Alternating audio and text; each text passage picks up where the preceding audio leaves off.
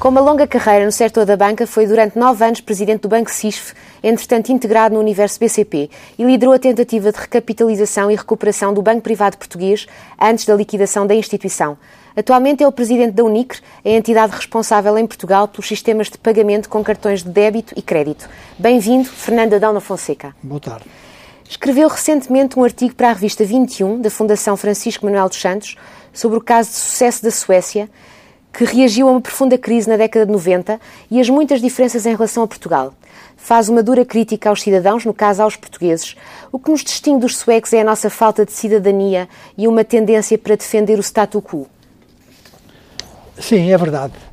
Mas eu acho que o aspecto concreto mais importante é, ao contrário da Suécia, em Portugal não existe uma cultura de consenso e de compromisso. Quer dizer, uma cultura em que as pessoas defendem as suas ideias, que são distintas, é normal que o sejam, é bom que o seja, mas depois, quando é preciso andar para a frente, as pessoas aceitem encontrar um compromisso e todos atuarem nessa direção, mesmo discordando de alguns aspectos, mas porque têm consciência de que, como quando estamos num barco, temos todos que remar depois no mesmo sentido mesmo que inicialmente, antes de começarmos a, a, a viagem não é, de barco, termos ideias diferentes sobre a forma de o fazer e o destino. Não é? E tem sido por isso que Portugal não tem conseguido avançar de forma tão bem sucedida nas reformas e na recuperação da economia? Eu penso que é uma, uma pecha de toda a nossa história. Toda a nossa história só avançamos quando, por razões diversas, os portugueses foram capazes de se unir, eventualmente discordando, mas se unir. Isso às vezes foi conseguido através de um objetivo comum, muitas vezes associado a uma liderança que não tem que ser uma liderança uh, por autoridade, uma liderança. E um momento político e económico que o país vive uh, pede ainda mais uma tal, uh, um tal consenso? Penso que pede, exige e vamos ter que o ter, embora por não o fazermos a tempo e horas, deixarmos sempre para trás. Mas vamos ter que fazer isso à força, digamos assim? Dadas as circunstâncias? Vamos ter que o fazer.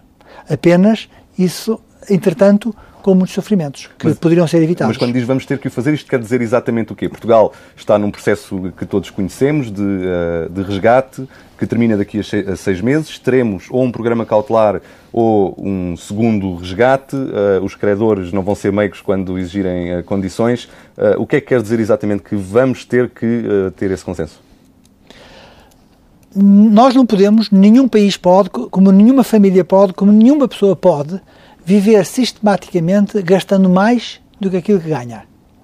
E isso é um drama para Portugal, porque aquilo que nós ganhamos é, não chega para aquilo que são as nossas necessidades, para os nossos anseios, para as nossas exigências até de vida que, que desejamos para todos. Portanto, nós estamos perante uma realidade que é claramente desagradável, mas nós não vamos poder deixar de ou aumentarmos aquilo que produzimos ou diminuirmos aquilo que consumimos. Como o aumento de produção não é fácil, depende de, da nossa capacidade de gerar oportunidades, de termos uma boa gestão, de termos pessoas capazes, etc., de descobrir mercados, não é? e não nos vão dar tempo, eventualmente, a que isso aconteça, vamos ter que apertar o cinto. E isso significa, para algumas pessoas, momentos desagradáveis, para outros, momentos muito difíceis, e aí espero que, apesar de tudo, funcione a solidariedade para evitarmos que Uh, há um mínimo que todos uh, mas, têm acesso. Mas posso deduzir das suas palavras, indo uh, agora a coisas mais concretas, que, por exemplo, os partidos do arco do poder se devem entender para, por exemplo, a reforma do Estado, que é um processo de longo prazo? Até aqui, e no passado, recente, eu tenho assistido a muita coisa com a qual eu estou em profundo desacordo sobre a forma como foi conduzida, quer por um lado, quer por outro. Agora, eu não consigo construir o futuro sempre a discutir o passado. Só me interessa o passado para eu encontrar os erros que cometi e construir o futuro. E eu pergunto, porquê é que o futuro não começa hoje? Porquê é que o futuro só começa para a semana, ou daqui a um mês, ou daqui a um ano, ou como é tão típico nosso, que é nunca começa. Diz neste artigo que muitos portugueses, ao contrário dos suecos, estão convencidos de que as dificuldades se devem a uns poucos e que basta eliminá-los para tudo ficar normal.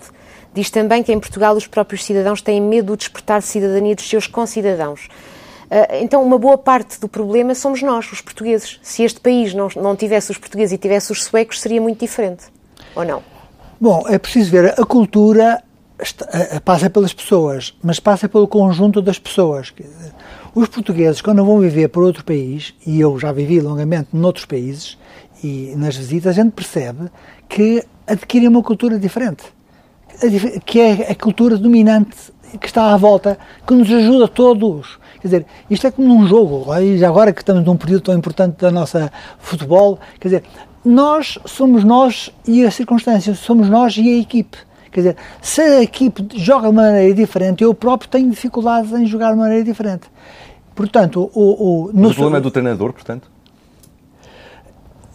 Também é o primeiro treinador, mas eu, eu acho que, na, na, apesar de tudo, o exemplo não é completamente válido, porque uh, seria talvez assim se não vivêssemos na democracia. Eu isso não, uh, acho que seria uma desgraça, não é? Começa logo porque dependia até do, do, do, do treinador poder ser muito mau e ainda era pior a emenda que o soneto. Portanto, agora, temos que mudar esta cultura, esta forma uh, de estar. E é por isso que me parece que, em última análise, há algumas pessoas que são mais responsáveis. E eu costumo, enfim, não, não é um quem são? Gato, quem são? São sempre as elites, em particular as elites que têm funções de, de poder, de, e que elites de é que está a falar? Porque as elites, no modo geral, percebe, atuam de acordo com os seus interesses. Portugal é muito uh, permeável aos interesses, talvez por ser um país pequeno, está a ver? É um país que, se, que, e que muito habituado a fechar-se e a viver uh, sobre si próprio, não é? Portanto, a abertura, inclusive, de Portugal ao mundo, em termos de, de culturais, é uma coisa tradicional, mas em termos da nossa atividade económica, não é. É uma coisa, digamos... Mas quais são, então, essas elites mais responsáveis? Pode dar exemplos?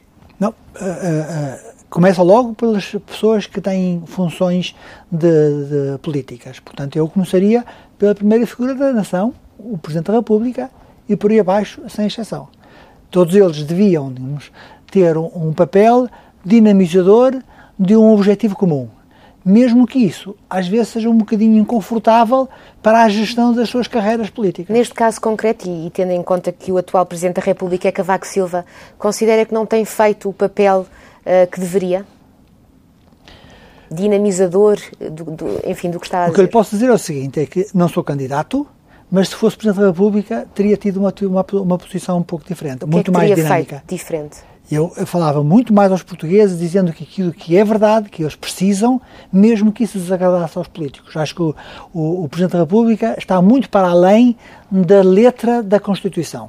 Quer dizer, e sendo a primeira figura da nação, eleito por todos, eu acho que pode e deve ter uma posição de, de liderança, digamos, de uma, de uma atitude é? onde todos cabam, todos os partidos uh, possam caber. É? E o que é que deveria ter dito aos portugueses nesta altura, o Presidente da República, na sua opinião? Olha, basicamente, até diria que ele tem dito, mas não da forma veemente, insistente e mobilizadora. Quer dizer, porque por vezes o que nós dizemos, a forma como o dizemos, acaba por ser muito importante. Mostra ainda neste artigo que as reformas na Suécia, nomeadamente a do Estado, foram conduzidas de forma diferente da que está a ser seguida pelo governo. Na sua opinião, as reformas implementadas na Suécia são uma lição especialmente valiosa. O que é que o governo português não está a fazer bem? Eu, eu, o que eu queria dizer era que a, a reforma do Estado na Suécia começou por ser discutida pela sociedade civil, pelas universidades. Ao contrário do que está a acontecer Pelos aqui, think tanks. Está a ver? Em Portugal isso não existe.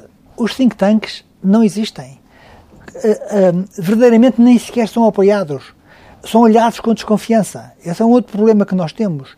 É que, desde há séculos que isso acontece, que os poderes, políticos essencialmente, olham com desconfiança para qualquer coisa que não esteja inserido na lógica política.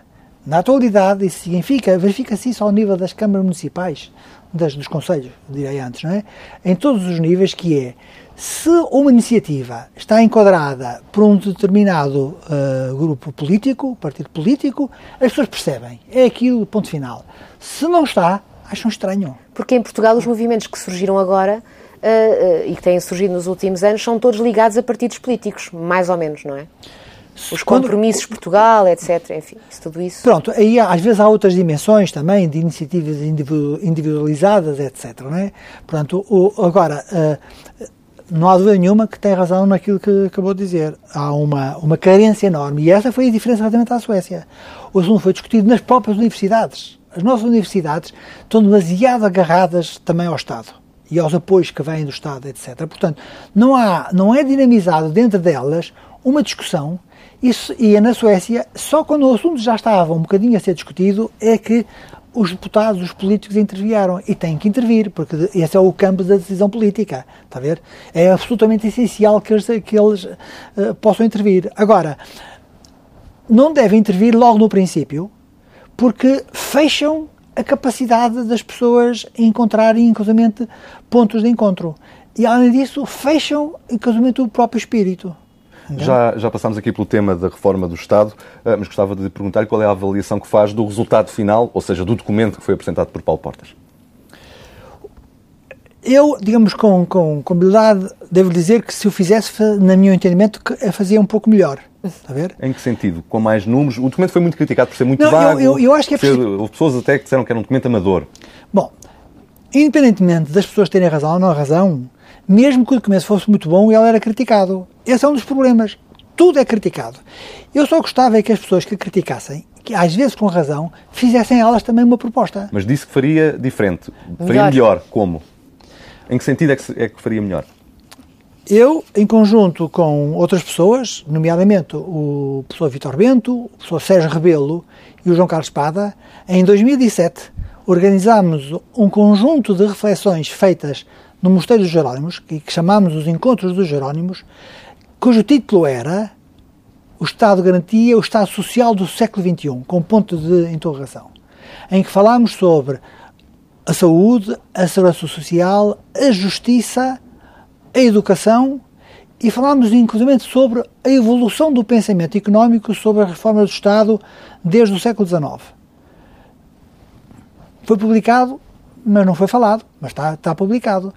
Portanto, voltamos ao mesmo, não são aproveitadas as iniciativas que saem da sociedade civil, não interessam. Essa. Eventualmente, uh, enfim, uh, tenho o atrevimento de deixar que não era por ter falta de interesse, porque as referências que uh, depois foram feitas, onde houve, aliás, colaborações de pessoas diversas, de, de, de, um, de, quadrantes e sensibilidades políticas muito abertas, não é? E as pessoas, portanto, apreciaram, etc. Agora, pelos vistos, discutiu-se antes do tempo. Não discutiu-se antes do tempo porquê? Porque não havia aquele jogo associado, digamos, à, à luta política e aos interesses que são aqueles que aparecem sempre referidos. Bom, mas vamos voltar ao guião que existe. Ele ficou aquém das suas expectativas? Presumo que sim, por, por aquilo que acaba de dizer. Pronto, uh, uh, a mim parece-me, está a ver, que primeiro é preciso perceber o que é que se pretendia.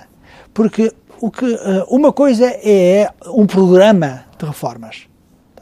Outra coisa é um, são orientações sobre, sobre o programa. Há várias fases. Nada disso foi feito. Quer dizer, quando eu, eu, eu antes de entrar num programa, eu tenho que ter, digamos, orientações. É como uma viagem.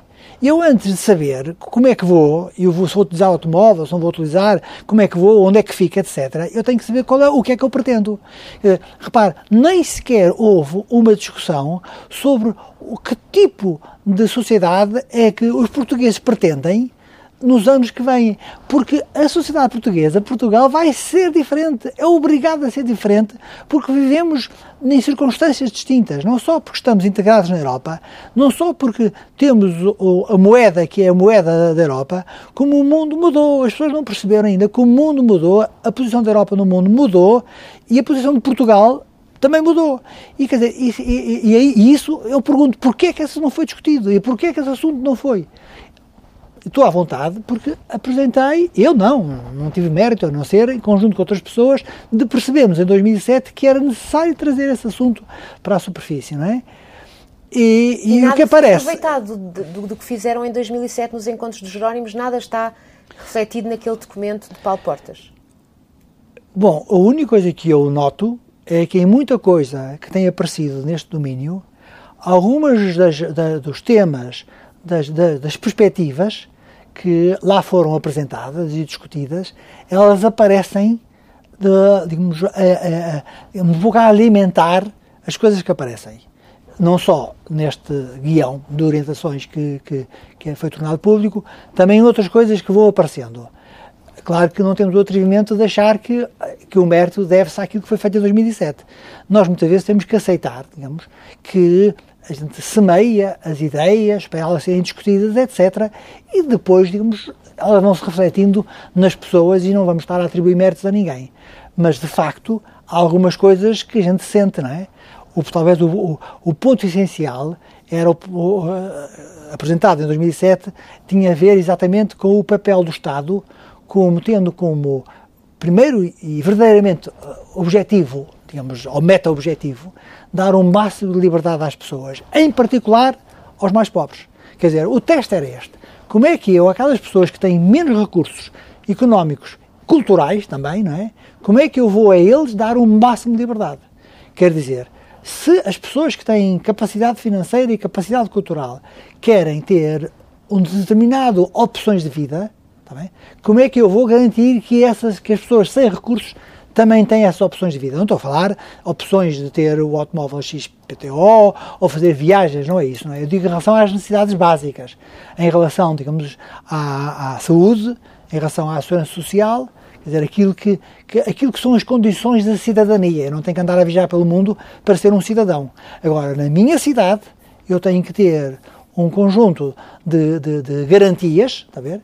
Que a sociedade tem que assegurar às pessoas, tendo sempre em presente, obviamente, que não podemos criar a ideia do, do, do almoço grátis, do free rider, que, é, que não faz nada e tem tudo, não é? Não há, não há almoços grátis e com austeridade menos ainda, não é? Portugal tem vivido um clima de austeridade já há dois anos e meio e, pelos vistos, isso vai continuar. O FMI diz que, pelo menos até 2015, uh, Portugal vai ter que continuar a adotar políticas de austeridade para conseguir uh, acertar as Não, contas eu... públicas. O que eu lhe pergunto assim. é se o governo português devia ser mais forte e devia, mais vezes, bater o pé à Troika, digamos assim, contrariar a Troika e, de alguma maneira, suavizar a austeridade, promovendo, de alguma forma, o crescimento mais do que aquilo que se diz que vai fazer no próximo ano. Eu acho que o governo português devia bater o pé a tudo aquilo que for mal para o país. Agora, é preciso ter consciência de que quando nós estamos numa situação de fraqueza, ao limite até onde eu posso bater o pé. Agora vou dizer que a mim o que me mete impressão é que o bater do pé seja discutido só em termos financeiros. O relatório da FMI, como muitos destes relatórios, sofre de um mal. É que olha muito para o curto prazo e para a conjuntura. Está a? E muitas vezes a discussão no curto prazo e na conjuntura atual percebe-se que haja limitações. Agora, há mais. Está a ver? Há aquela expressão de que há vida para além da, do, do, déficit, há vida para além da troika, há vida para além disto tudo. Agora, nós temos que, obrigatoriamente, não gastarmos mais do que aquilo que produzimos. E isso temos, tem que ser assumido coletivamente para nós podermos ganhar a independência. Se eu estou dependente do dinheiro de alguém que me empresta, eu sou de facto uma pessoa sem liberdade. Um, e, portanto, posso achar que devo bater o pé, etc., mas, mas não é assim tão simples quanto isso, não é? A Irlanda anunciou que não vai precisar de um programa cautelar. Vai sair do programa da Troika agora em dezembro e não vai precisar de um programa cautelar. Aliás, tem as necessidades de financiamento cobertas uh, para o próximo ano, o ano inteiro, não, não precisa de se financiar. De que forma é que isto coloca pressão a Portugal, visto que, sendo assim, Portugal, indo para um programa cautelar, uh, será o primeiro país a fazê-lo, não existe ainda nenhum registro de programas cautelares na Europa, portanto, de alguma forma Portugal vai servir aqui de cobaia, ou não? Bom, vamos lá ver se chegamos aí ou não chegamos. Também é a primeira questão. Porque nós também gostamos imenso, percebe, de criar filmes, cenários, Portanto, para que aquilo que nós queremos ou achamos que vai criar ou que nos é conveniente. Todo este, este, este assunto é um assunto demasiado sério para ser discutido da maneira como é discutido, porque ele é usado não para resolver o problema do país, o problema do problema cautelar ou o que é que seja, não é, não é discutido, não o vejo a ser discutido, tendo em vista o bem do país, mas como arma de arremesso entre os partidos, entre os grupos. E Cabo Verde, eu não entendo isso. Porque para o português que trabalha de sol a sol e que vive com dificuldades, eventualmente porque não teve uh, os, os, as competências que, uh, uh, enfim, que lhe foram dadas num período em que era jovem, o que é que seja, para ele, quer dizer, isso é tudo uma discussão completamente esotérica. O que lhe interessa é como é que ele vai viver um pouco melhor, com menos sacrifício e às vezes com menos dor, percebe? E por isso eu acho que todo esse tema é discutido, infelizmente, em Portugal de uma maneira que eu, digamos, não quero discutir. Recuso-me a discutir essa, o tema. O tema fundamental é nós temos, um, temos que tentar ser daqui o melhor possível e é evidente que qualquer programa, seja cautelar, seja o que seja, é restridor, restritor da nossa liberdade. E eu, digamos, não quero que Portugal seja um país que, esteja, que tenha um tratamento de colónia. É? Mas um programa cautelar é muito parecido ou igual, na sua opinião, a um resgate? Não há não, grandes diferenças? é, um, é, é, um bocado diferente porque uh, há uma diferença, quer dizer, repara, temos para saber exatamente não o que é que poderá vir a ser. Portugal, não é uma coisa ou outra. Mas, mas é, em princípio há uma diferença. É que um programa cautelar é uma cautela, é uma espécie de um seguro, de facto. Quer dizer, eu tenho capacidade de recorrer. É, uma, é, é, é a diferença. Uma opção. É? Quer dizer, deixa-me a mim fazer de trapezista, está a ver? Mas metem-me uma rede por baixo. É a única coisa. O que acontece é que a rede tem, tem restrições, está a ver? E serão as mesmas, na sua opinião, igualmente duras a um resgate, às restrições de um eu resgate? Acho, eu, eu acho que o, o, que acontece é, é que os países europeus também estão a perceber, digamos, de que aquilo que lhes parecia, de uma forma genuína e sincera, está a ver, como sendo a solução, não está a ser a solução. E, portanto, nós vamos assistir a uma evolução. É claro que esta evolução é um bocadinho lenta, por vezes, para o nosso gosto, porque, entretanto, há gente a sofrer. Mas eu julgo que nós, neste momento, em novembro de 2013, se alguém me disser, porque tem bola de cristal, vamos ter um programa cautelar, há uma coisa que essa bola de cristal não vai dizer, é o como é que o, programa cautelar vai, vai ser feito. E eu acho que isto é que é sério para explicar aos portugueses que são a razão da existência de Portugal. Há pouco disse que o governo deveria bater o pé a tudo o que era mau para o país. Uh, e não ficou claro se considerava que esta austeridade uh, que tem sido imposta, uh, se considerava que essa austeridade era ou não má para o país. O, o, há uma coisa que, que temos que perceber. Nós temos que efetivamente conseguir viver dentro dos nossos recursos. E, portanto, nós temos que acabar com o déficit rapidamente, porque isso só nos está a aumentar cada vez mais a dívida que temos. Está bem? Falando do déficit público, porque há outras considerações também a ter presente, não é? Portanto, se eu não consigo aumentar a minha capacidade de produzir, eu tenho que diminuir o, o meu consumo. E isso chama-se austeridade. A maneira como ele foi feito, eu acho que havia outras maneiras de fazer. Aliás, sabemos que houve várias maneiras de fazer, até porque, por vezes, o Tribunal Constitucional, digamos, recusava umas e havia outras. Mas umas têm uns efeitos, outras têm outros efeitos.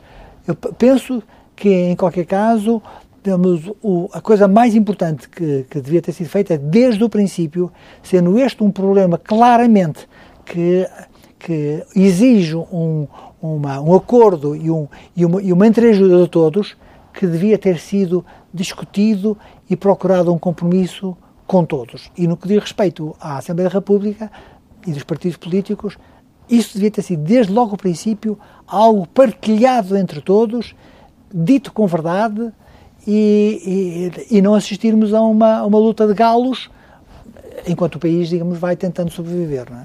Mudando de assunto para a sua atividade profissional, é presidente da Unicre, uma empresa controlada pelos quatro maiores bancos privados e que é responsável pelo sistema de pagamentos com cartões de crédito e débito. Uh, neste ano de crise, marcado por um elevado desemprego, como é que evoluiu o comportamento dos seus clientes? Como é que se sentiu? Deixe-me dizer que nós temos como acionistas praticamente todos os bancos portugueses, exceto a Caixa Geral de Depósito. É? Praticamente. Enfim, há umas pequenas nuances.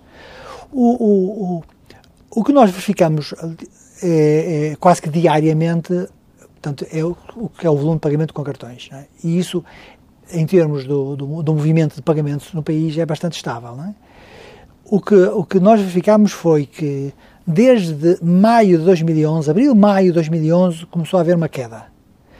A, mês após mês, sempre uma queda, às vezes quedas significativas no, nos pagamentos, está a falar em valor, hein, nos pagamentos dos nacionais, hein, já falo sobre os estrangeiros, sempre a descer, até que em maio deste ano, de repente começou a haver uma estabilização.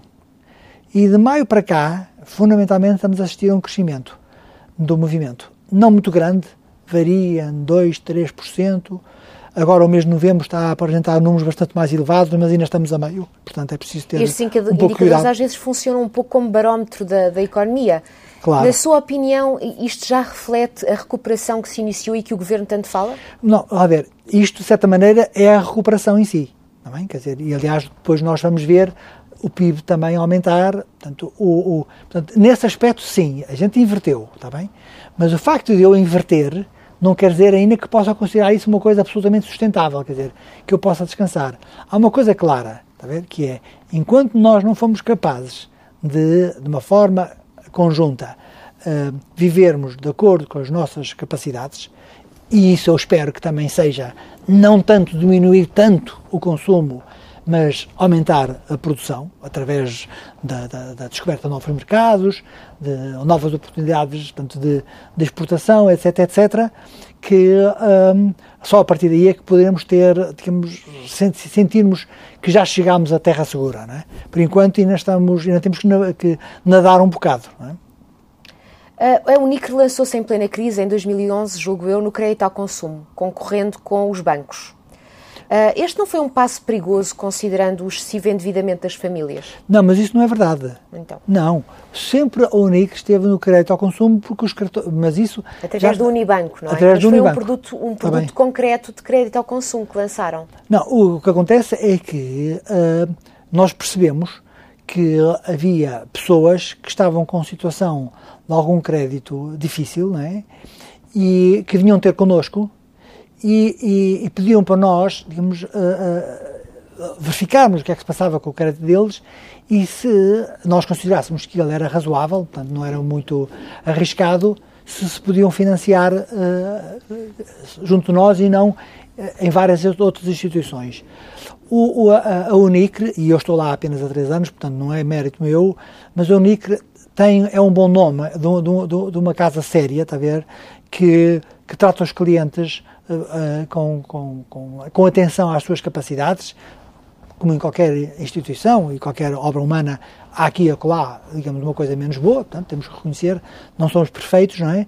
Mas, eh, e, e, portanto, houve essa abertura, não é? Não é uma coisa muito significativa, ainda tem, tem um peso relativamente pequeno, não é? E nem têm tido problemas de crédito mal parado. Nós não temos. Bem, nó- há sempre crédito mal parado, quer dizer, há sempre problemas. Os problemas vêm dos próprios clientes terem problemas, não é? Quer dizer, já é sabido que por vezes têm, têm problemas.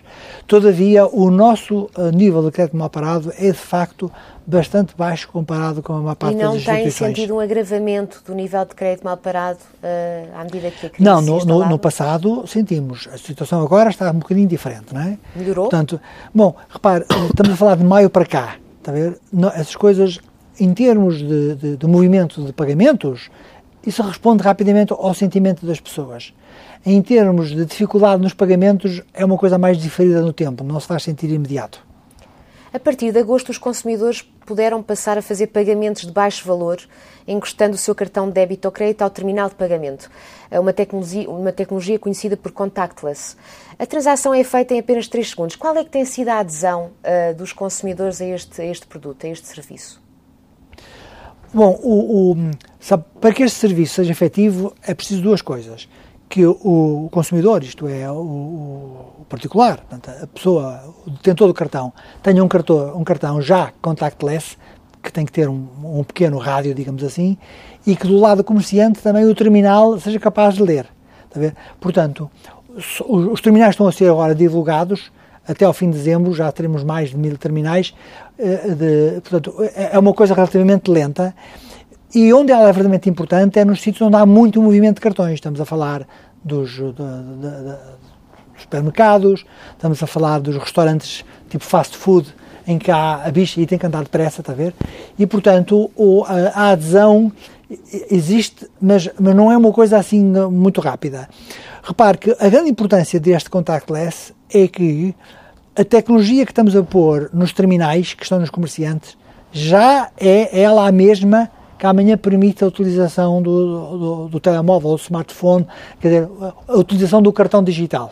Portanto, então, o primeiro é, passo para é um os pagamentos passo. com, com o telemóvel. Um, a Unicre foi muito criticada no passado, ainda há coisa de um ano, uh, supostamente devido às taxas que cobra uh, aos seus clientes. Lembro-me da polémica em torno da decisão do Pingo Doce de uh, deixar de permitir pagamentos com Uh, com cartão para compras inferiores a 20 euros. Uh, na altura, a Unicre foi uh, bastante.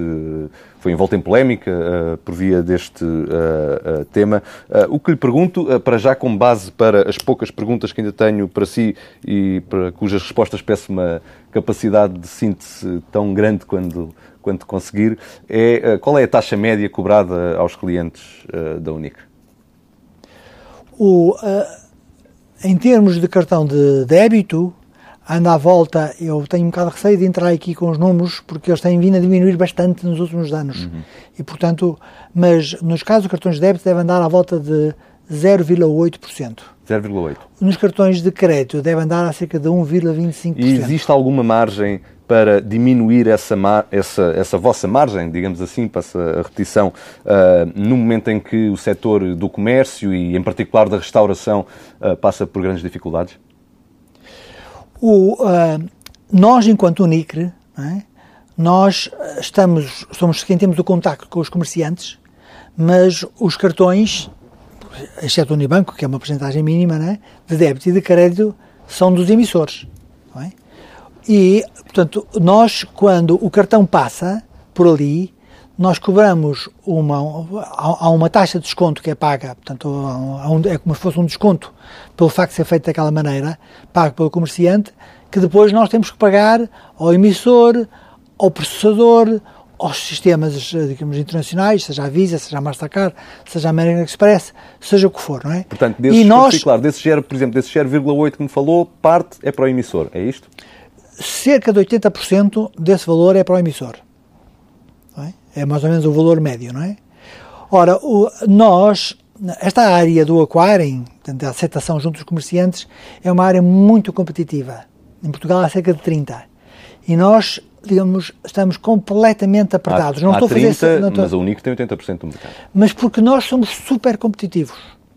E porque nós tem herança. Super Tipo, tem uma herança histórica, digamos assim. Que também, foi, que também é assegurada pela qualidade do serviço. Está a ver? Pronto, isto é uma luta diária de todos os dias. Mas isso é? quer dizer então que a Unic não consegue baixar os preços uh, cobrados aos clientes, a não ser que os bancos o permitam, é isso? Bom, eu não diria que permitam, mas a não ser que os custos que nós temos que pagar, incluindo aos próprios emissores, não é? Sejam baixados. Portanto, se os bancos baixarem as taxas que cobram à Unic, a Unic naturalmente poderá refletir essa baixa na taxa, na taxa que cobra aos seus clientes finais. Claro. Qualquer, qualquer dos nossos fornecedores, se descer preços, como deixa a nós, também deixa aos outros, a gente sente logo a concorrência a funcionar de uma maneira terrível. não está uh, previsto acontecer em breve?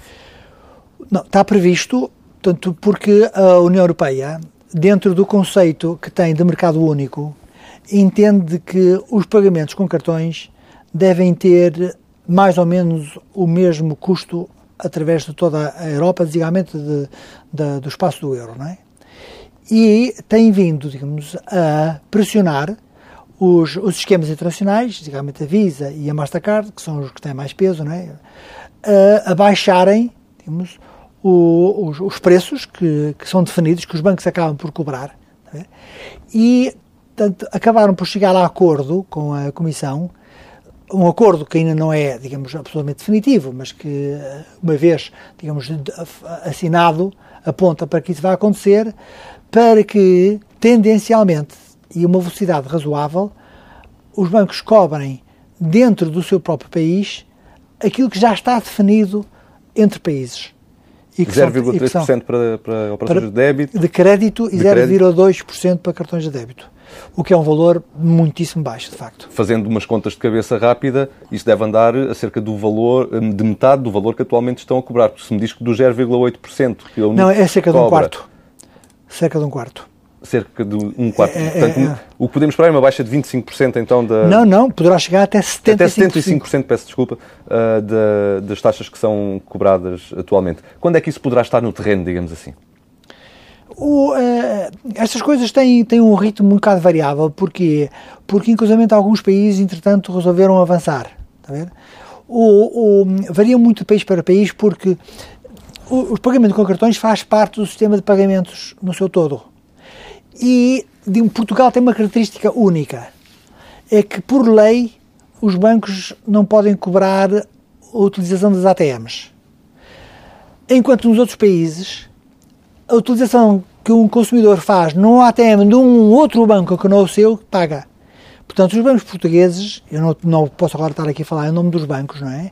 Mas penso que gostariam que as mesmas regras que estão possíveis nos outros países aqui se aplicassem. Isto é, o consumidor vai à ATM do seu próprio banco, não paga nada. Mas vai à ATM de outro banco. Aí tem que pagar. Porquê? Porque já neste momento, quando eu levanto dinheiro, por exemplo, numa ATM de um banco que não é o meu, é? o meu banco vai pagar a outro banco um tanto. Mas é expectável que em 2014, por exemplo, os consumidores portugueses já possam assistir a uma redução das, das, das comissões cobradas, das taxas cobradas? Os repare, não são os consumidores, são Sim, os comerciantes. Os comerciantes. Os comerciantes e depois, eventualmente, eles poderão também. É, isso, é, isso é um ponto um bocadinho de litígio. Mas acha possível em 2014? Porque todas, todas as informações, levantamentos que são feitos, parecem demonstrar que a descida nessas, nessas comissões não se reflete nos consumidores. Mas então acha que em 2014 dizer, porque, os comerciantes, uh, os comerciantes poderão... se os comerciantes achassem que tudo ia refletir-se nos, nos consumidores, eles não eram tão empenhados na uhum, descida das claro. comissões. Quer dizer, não são tão altruístas a esse ponto, não é? Mas então em 2014 já é expectável uma redução das taxas para os comerciantes? Uh, uh, neste momento tem havido reduções substanciais.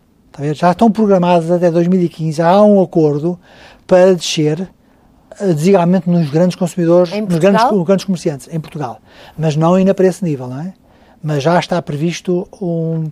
Já existe isso e, e, e agora já em, em, em, abril já está prevista uma descida. Mas voltando ao tema. Uh... Quer dizer, no fundo, as pessoas entendem, digamos, de que há aqui uma tendência que é razoável, não é?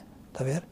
O, a questão que, que, se coloca em Portugal é, é porque é que nos outros países isso foi feito, mas foi possibilitado aos bancos que não perdessem tanto dinheiro com as ATMs, especialmente com as ATMs dos Tiveram outros. uma contrapartida, não é? Portanto, o que está a dizer é que os bancos é natural que uh, queiram ter uma contrapartida pela baixa das comissões que vão uh, ser é obrigados é, a fazer. É, é, que se estamos a viver num mercado único com regras iguais, então as regras devem ser mesmo iguais. Isso não está a acontecer. Uh, temos um minuto para terminar. Uh, Peço-lhe então uh, que seja um pouco mais concreto em relação a esta questão de Bruxelas. Quando é que isto poderá estar de facto no terreno em Portugal? Falou não, em 2015 num outro acordo, não, não tem a ver com isto, não é? Não tem a ver com isso. Também tem a ver com isso, quer dizer, o, o, a, a, única coisa que eu não lhe posso garantir é porque isso é um processo que ainda está em discussão, está a ver? Agora, o que eu sinto é que, partir, isto é como o caso de mudar a hora. Quando muda a hora, as pessoas no dia que muda a hora começam a antecipar a mudança da hora. Portanto, o que é normal, está a ver, é que haja uma certa antecipação. Essa já está a ocorrer. Mas, estamos a falar de uma diretiva europeia que tem que ser transposta para o enquadramento legal Não, não, nacional? não. É um regulamento e, portanto, não tem que ser transposto. Quando for, digamos, aprovado, é aprovado e é válido para todos. Não se sabe ainda quando é que isso poderá acontecer, então? Não, é um assunto que está a ser discutido ainda na Comissão, no Parlamento Europeu, não é? O, o, o, todavia, eu julgo que já ninguém está muito preocupado com o ser mais mês, menos mês. Essa, essa, essa mudança já está a ser incorporada no, na, nas decisões de, de todas as instituições. É? Mas é razoável, por exemplo, esperar que em 2014 ela se concretize? Em 2014 já vamos ter uma descida, mas, é, mas para esse nível, penso que não, não é? Não, vai, não é tudo uma vez, não é? Mas, então... mas, mas, mas, a relação que nós temos com os comerciantes, eles aceitam perfeitamente uma descida gradual. Está a ver? Isto é quase como, digamos, o purgatório. Ninguém se importa de ir para o purgatório. O inferno e todos é, que, os é vão sentir essa redução já em 2014? Os, os, são sempre os maiores a sentir, para quem isso é mais importante. Está a ver? Os pequenos, o impacto é absolutamente, digamos, marginal, não tem, não tem muito significado. Agora, quando estamos a falar na, na grande distribuição, nas grandes gasolineiras, estamos a falar de, de mil milhões de euros que passa, digamos, pelos terminais deles. E a é? queda é? poderá ser de quanto para, essas, para essas, uh, esses grupos? Já está programada. A ver? Eu, eu não, não, tenho aqui os nomes porque varia um bocadinho, não é igual para todos, não é? Mas já estamos a falar de, de valores que todos eles uh, abaixo de 1%. Portanto, abaixo de 0,8, 0,7, 0,6, 0,5 em alguns casos. Está a ver? O, o, nós no UNIC já estamos a preparar a nossa estratégia, está a ver? Para esse, para esse mundo, não é? Nós percebendo bem que nós temos que, que temos, no nosso serviço aos comerciantes, dar qualquer valor acrescentado, ver, porque para que eles nos utilizem a nós e não utilizem os estrangeiros. Não é? Isto é uma luta diária de dia a dia. Fernando é? da Fonseca, muito obrigado. Muito obrigado.